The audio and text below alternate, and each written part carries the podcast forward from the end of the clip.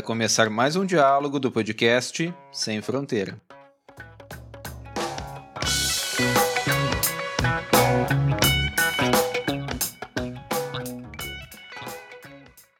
Olá, sejam todas e todos bem-vindos ao podcast Sem Fronteira. Hoje vamos dar continuidade ao nosso diálogo a respeito da questão regional e o capitalismo e temos como nosso convidado o professor e pesquisador Luiz Brandão, da Universidade Federal da Fronteira Sul. Acompanhe a continuidade de nosso diálogo.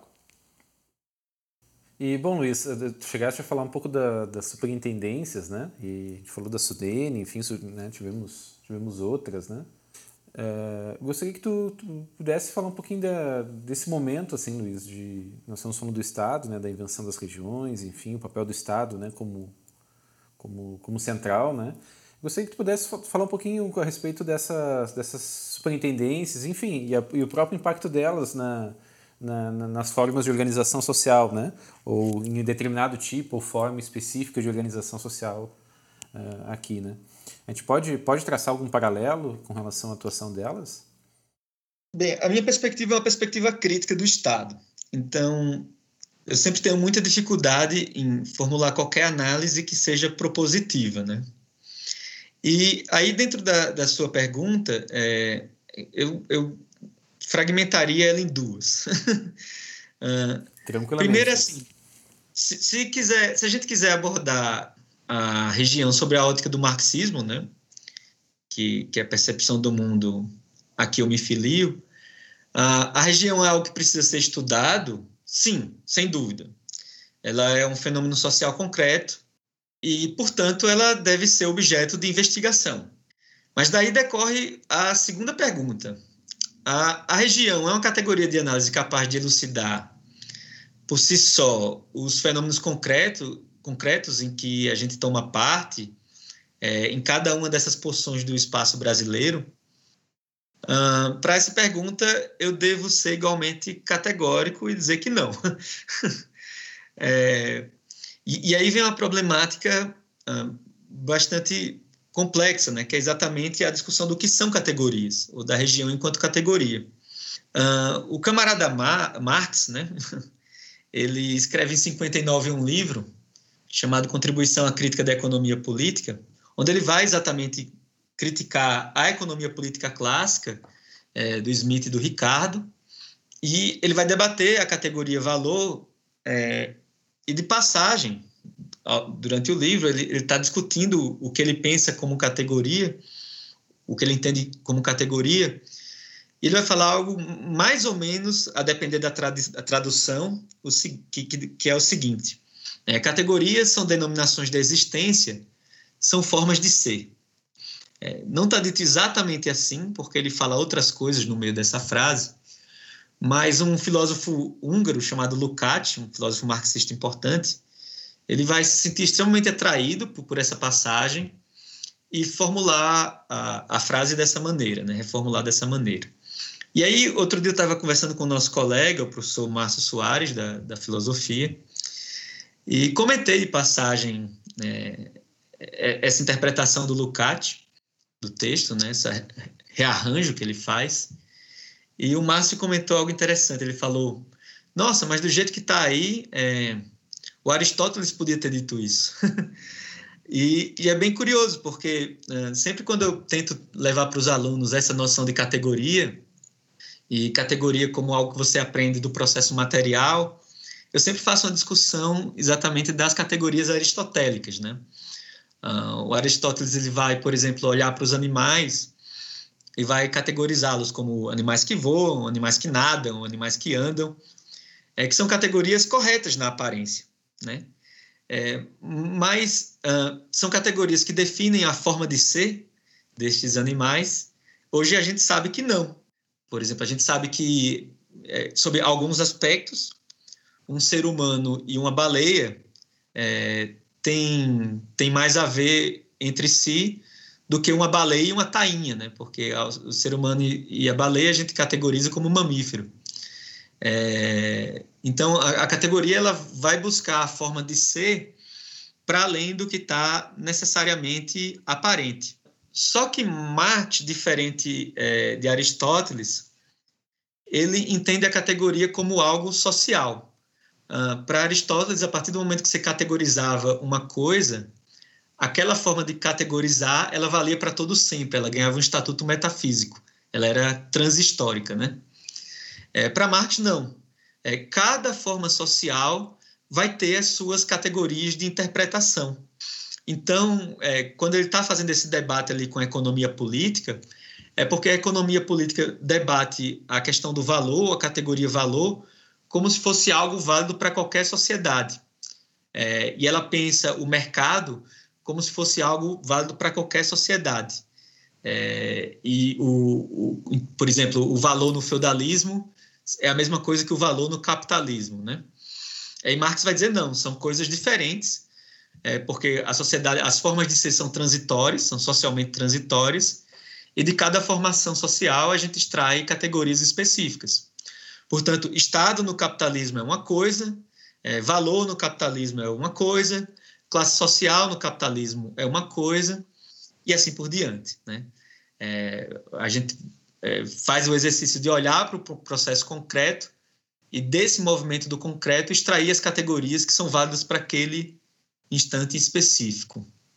A partir dessa percepção é que, por exemplo, o Lefebvre ele vai de uma maneira heterodoxa, né, da, como caracteriza a obra tardia dele, uhum. sem, sem se vincular tanto ao marxismo mais duro, ele vai debater a questão de centro e região, né, mas no sentido de superá-lo é, dialeticamente, ou seja, você pega a palavra, produz uma negação dela para reconfigurá-la.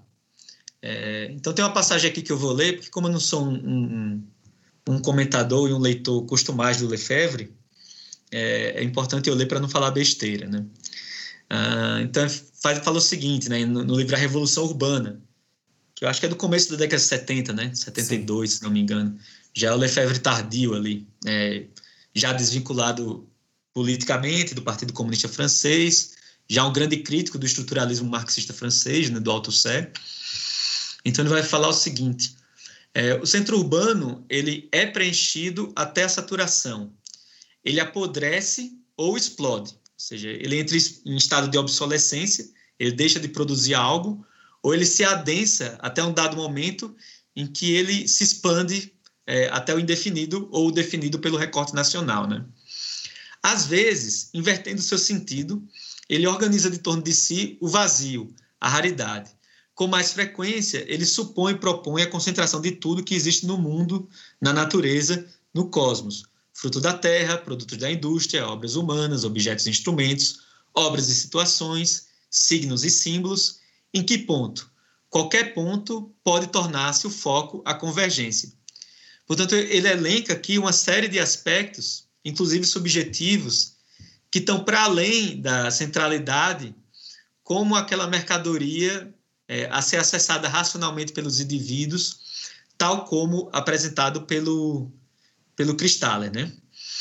E ele fala em que ponto, né? Qualquer ponto pode tornar-se foco à convergência, é, de sorte que todo espaço urbano carrega em si o possível impossível, ou seja, o devia ser, né? Então, guarda dentro de si a potencialidade. Você pode ter ali um espaço urbano ou mesmo um espaço tipicamente rural no meio do nada, vamos supor em Portugal, e do nada acontece um fenômeno que as pessoas vão entender como a aparição da Virgem para três meninos pastores. e, e, esse fenômeno, né, totalmente inexplicável do ponto de vista da racionalidade do Homo econômicos, pode gerar uma centralidade. Portanto, o, o, o local, é, ele, ele, ele guarda em si o possível, mesmo diante do, do, do que parece impossível. Né? É, de sorte que todo espaço urbano foi e será é, concentrado de um modo poli, poli ou multicêntrico. Então, acho bem interessante essa passagem, lidando nessa perspectiva, porque ele está fazendo aquilo que no marxismo a gente chama sobre, é, sobre o, o, o, palavrão alemão é, de Aufhebung, né? que não tem uma tradução muito boa para português, mas normalmente aparece nos livros como, como supra-assunção, é, que é a superação de, de algo pela sua negação é, ele, ele, a, ele incorpora aquele conceito de centralidade. Evidentemente, ele, ele olha para aquele fenômeno como algo empiricamente existente. Você observa ela, se você abrir qualquer mapa, você vai perceber que existem aglomerações, mas ele nega o conceito no sentido de superá-lo, né? Superá-lo dialeticamente. Ou seja, a negação da negação, ela não restitui a afirmação original. É... Então, é, é, é, isso, quer dizer, no, no, modo de produção capitalista, a sociedade vai se organizar espacialmente por meio do Estado Nacional. E, no meu entendimento, é essa a categoria de análise básica que uhum. a gente precisa adotar e partir dela para uma interpretação é, materialista do espaço, né? dentro do contexto do materialismo histórico, ou seja, Estado nacional no capitalismo não é a mesma coisa que Estado absolutista é, no, no, no, feudalismo tardio, né? são coisas diferentes. E o entendimento disso também é parte do entendimento do processo, porque é o Estado nacional que unifica as leis, a moeda, a circulação de bens e pessoas, Portanto, é ele que, que é o nosso recorte de análise privilegiado. Nesse sentido, qualquer recorte que suprime o Estado e privilegia apenas uma parte tende a criar uma interpretação enviesada ou ideológica, por assim dizer. Né?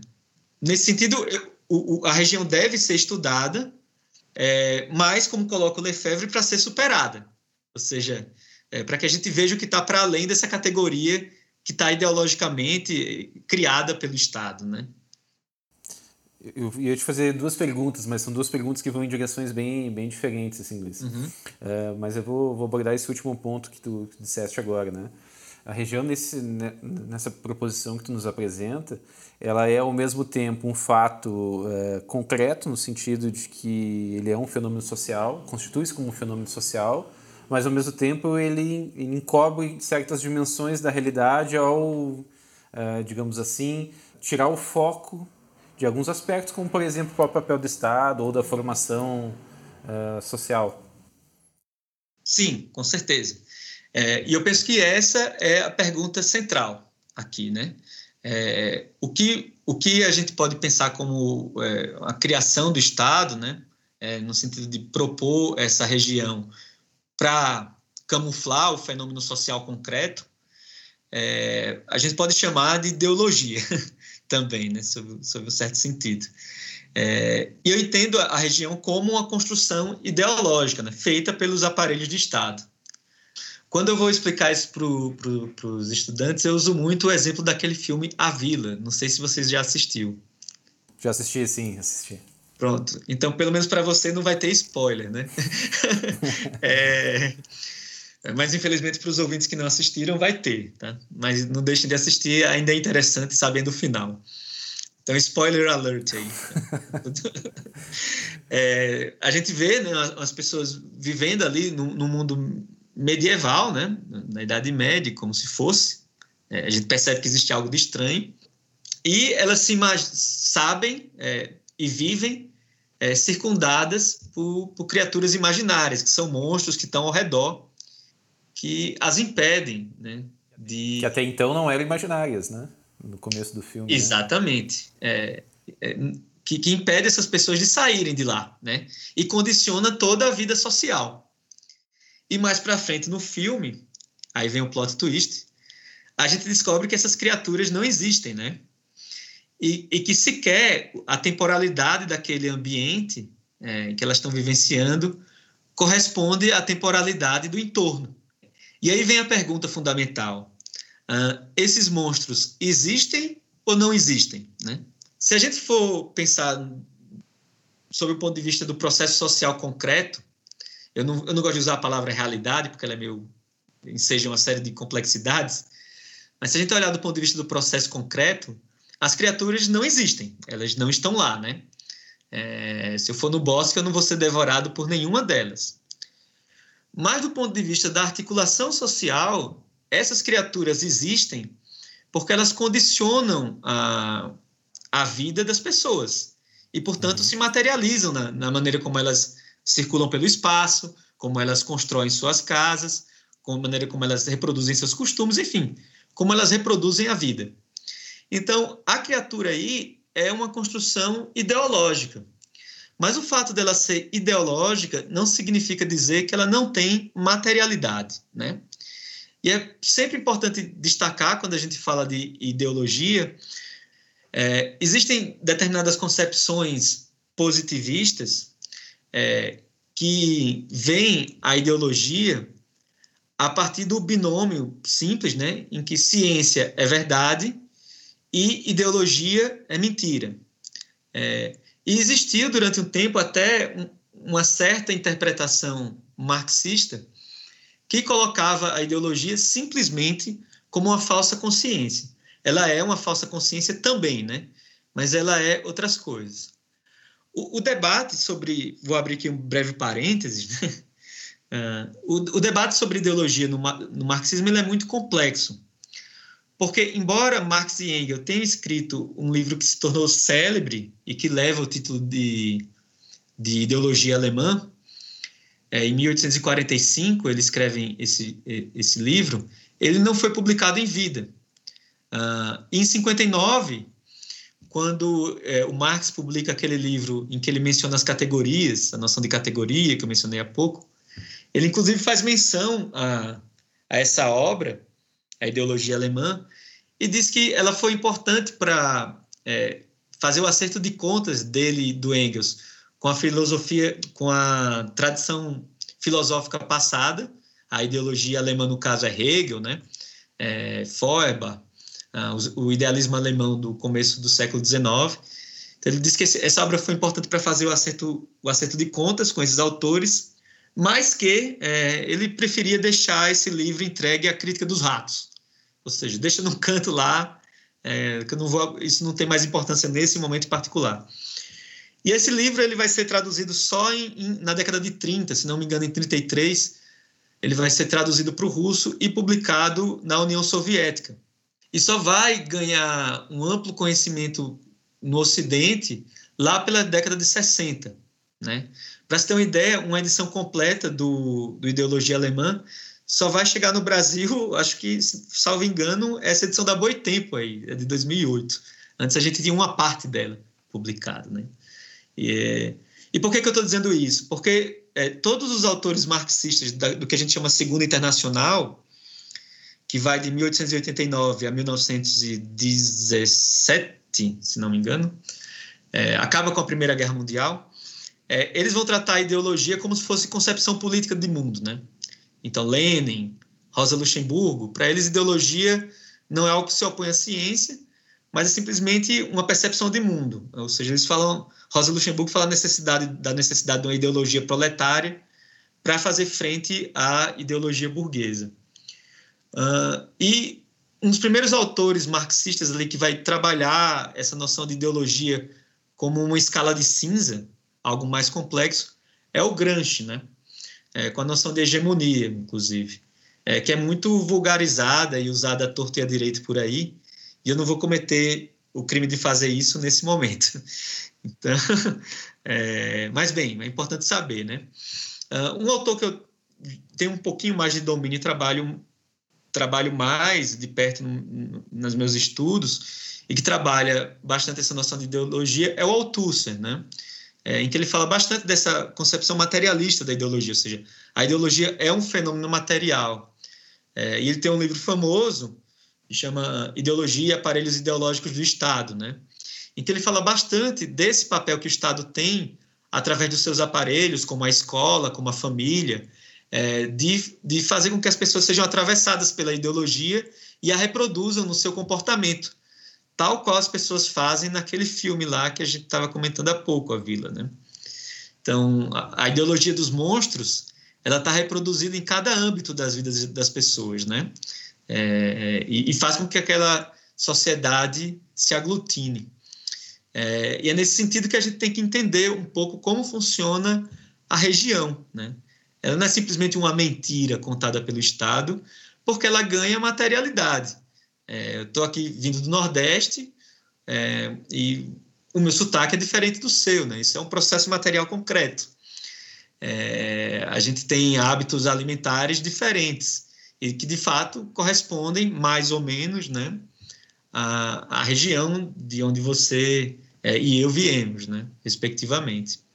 Então tem, tem dois exercícios aí. Um é o de compreender o processo concreto mas entendendo a, a, a materialidade é, que está que tá, é, imbuída no, no, na própria ideologia, né? Bom, Luiz, voltando para as questões regionais, a questão regional, né? É, tu, tu disseste é, da tua influência, né, o papel do marxismo como um elemento central na tua forma de, de, de construir a tua relação de, teoria, de pesquisa, enfim, tuas relações com o mundo, né? É, e tu, tu entendes que, que a região possa ser uma, uma forma interessante de interpretar e dialogar com a realidade? Ou dialogar, como tu disseste, com os processos concretos? Bem, é, é como eu, eu coloquei anteriormente. Eu entendo que sim, né? Desde que ela seja um objeto de escrutínio para o um entendimento do seu caráter ideológico. É, e entendendo a ideologia não é, de uma forma vulgarizada, né, como simplesmente ideologia uma mentira, mas algo que, em uma certa medida, é, camufla um processo social concreto para auxiliar na reprodução da realidade tal como, como ela se dá, né? reprodução social. Bom, Luiz, nós já estamos caminhando para o final da nossa conversa aqui. É, enfim, gostaria de te colocar uma última questão, que é algo que nós é, sempre questionamos né, aqui no, no, nosso podcast a todos, todos aqueles que aceitam participar dos nossos programas, né? Que é apontar dicas de leituras, de referências, enfim, né? De filmes, séries, sei, sei lá, é, uma série de referências que possam ajudar todos aqueles que estão começando em estudos relacionados, no nosso caso aqui, a questão regional e o capitalismo. Né?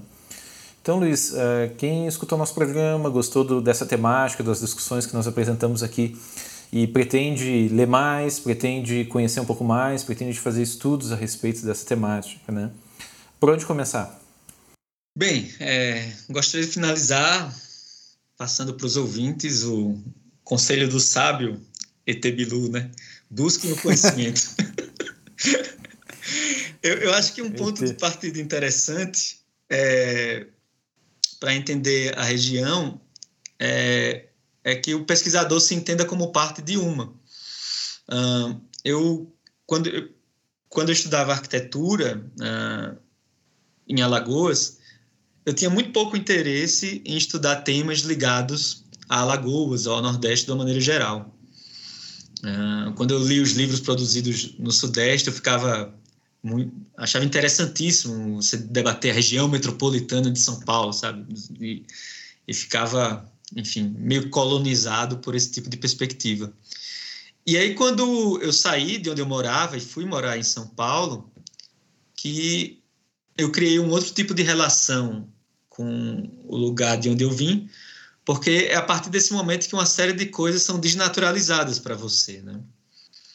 A desnaturalização é um processo importante do, do rompimento com a ideologia e de uma concepção, da formação da concepção mais científica das coisas. A humanidade está aí há 200 mil anos, né? E demorou quase isso para que um sujeito fosse perceber a gravidade, de tal modo que ela é naturalizada. Então, quando a gente sai de onde a gente vive, a gente percebe as coisas que para a gente ah, surgem como um dado da natureza, é, quando na verdade é uma construção social. Então, para cada pessoa, eu acho que a, primeira coisa é isso: tentar se desnaturalizar ah, o, o, seu entorno, né? É, e as construções que estão dadas ao seu redor. Eu acho que para uma pessoa do Sul é interessante sempre estudar o Sul como objeto, né? Transformar o seu entorno num objeto de, de pesquisa, mas desnaturalizado, né? Um, tentar fazer esse exercício de afastamento, que é um exercício também bem interessante de autoconhecimento. Pelo menos o foi para mim, né? Uh, e no mais, assim, eu gostaria de recomendar o, o livro, se fosse recomendar algum, né? Teve um livro que foi bem importante no meu processo de entendimento do assunto, foi o livro do saudoso, falecido há pouco tempo, Chico de Oliveira, uh, chama Elegia é, para uma Religião, né? Uh, o Chico de Oliveira, ele teve, inclusive, relação muito próxima do Celso Furtado, conheceu por dentro a criação da Sudene, e fala bastante dessa construção de um imaginário nordestino, né? O Chico ele é um autor marxista, mas não é heterodoxo, assim, ele tem uma influência weberiana muito forte na obra dele. Eu acho um autor bastante rico, enfim, uh, sempre traz problemas bem interessantes. E um outro trabalho que eu sempre recomendo, assim, infelizmente é um texto de mais difícil acesso, o do Chico é um clássico, pode ser facilmente encontrado na internet e nos PDFs da vida, mas eu, eu gosto muito da tese da professora Clara Kaiser, da USP, que infelizmente nunca foi publicada na forma de livro. Então fica aí a dica para as editoras também, né? Bom, Luiz, é, gostaria de te agradecer mais uma vez por aceitar o convite, por participar do Sem Fronteira. É, tenho certeza que essa discussão aqui é, vai gerar muitas, muitas inquietações em todos que nos ouvem, né? E, enfim, né, é um prazer poder conversar contigo, discutir. Eu tenho, tenho a sorte de te encontrar em, em vários contextos, de compartilhar vários momentos, né, para além do, do espaço acadêmico, digamos assim, né? Então, eu tenho um pouco desse, dessa possibilidade de construir esses debates e, inclusive, diálogos, né, Luiz? A respeito de, de temas que são, são provocantes, enfim, né? Então, Luiz, é, te agradeço, obrigado pela, pela aula, enfim, por, por todas as contribuições que tu, tu nos trouxeste aqui, aqui hoje. Tá bom, Luiz? Quando quiseres, a, a, as portas estão abertas. Agradeço o convite, um grande abraço, camaradas, e até a vitória sempre.